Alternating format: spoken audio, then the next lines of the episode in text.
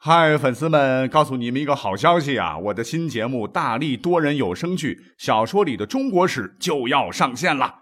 想要了解新节目或者跟我互动聊天，赶快来加入 VIP 粉丝群，入群二维码就在本期节目的声音简介中。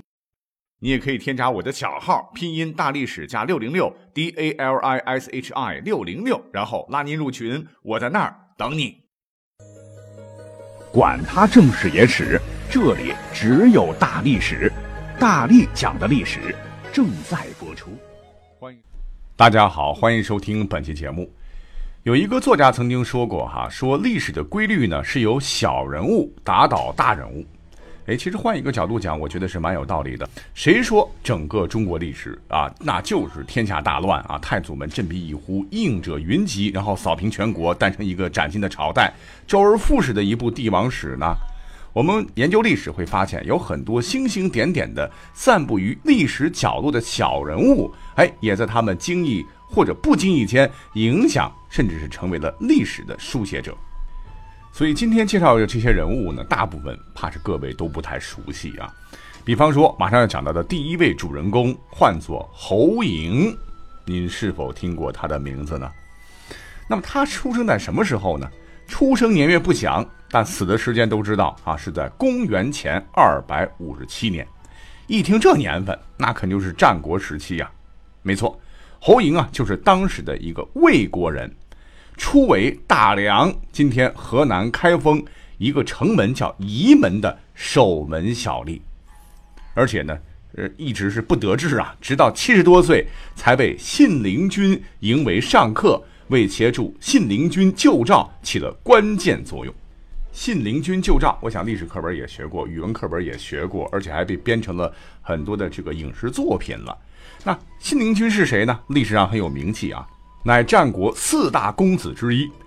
这个人呢，在历史上也是一个十分仁慈而谦和的人，对于大小官吏、平民百姓，无论能力大小啊，信陵君都能谦恭有礼的与之结识交往。我们这个故事的主人公侯嬴啊，当时已经七十多岁了，还在大梁的沂门当个看守小吏。虽然胸中啊充满了韬略，但是他并不自我表露啊，始终以隐者自居，甘当看门小吏而无怨无悔。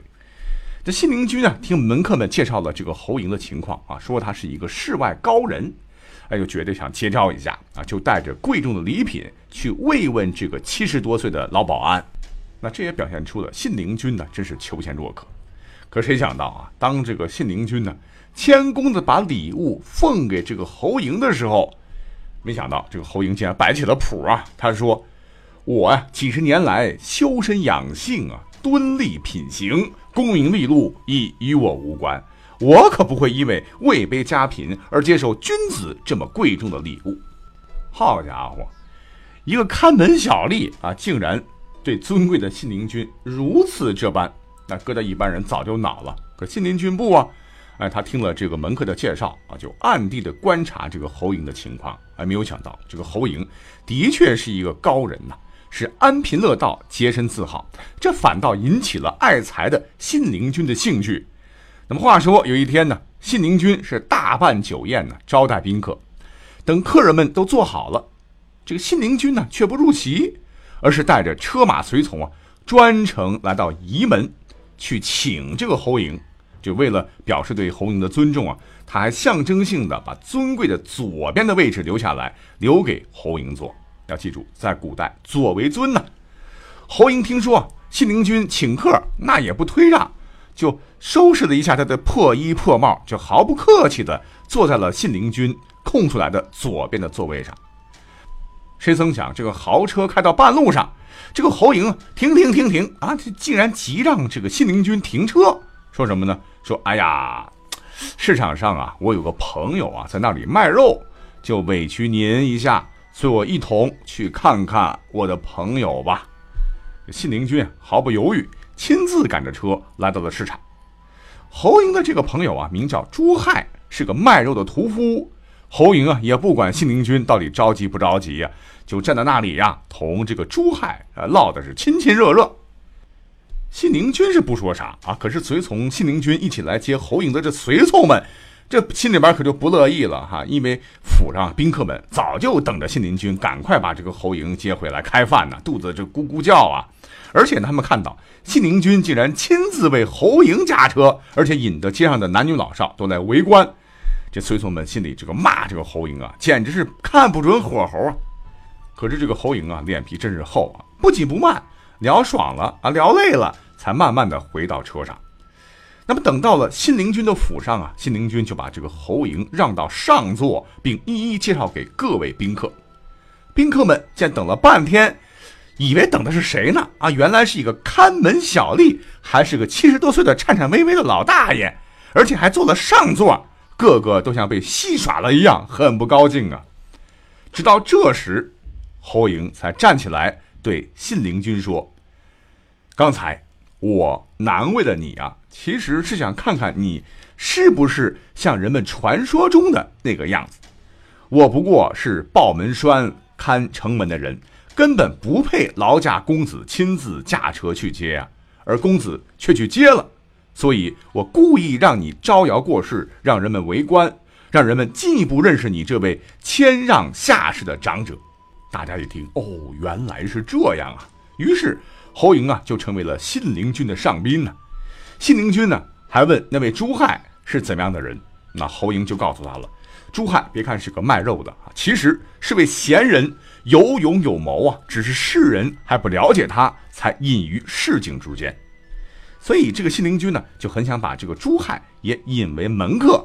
但是几次登门拜访啊，朱亥却故意不回拜。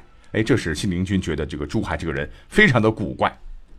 那么到了公元前二百五十七年这一年呢，秦王派大军围攻赵国，赵国是顶不住了，是危在旦夕呀，急派信使来魏国求援。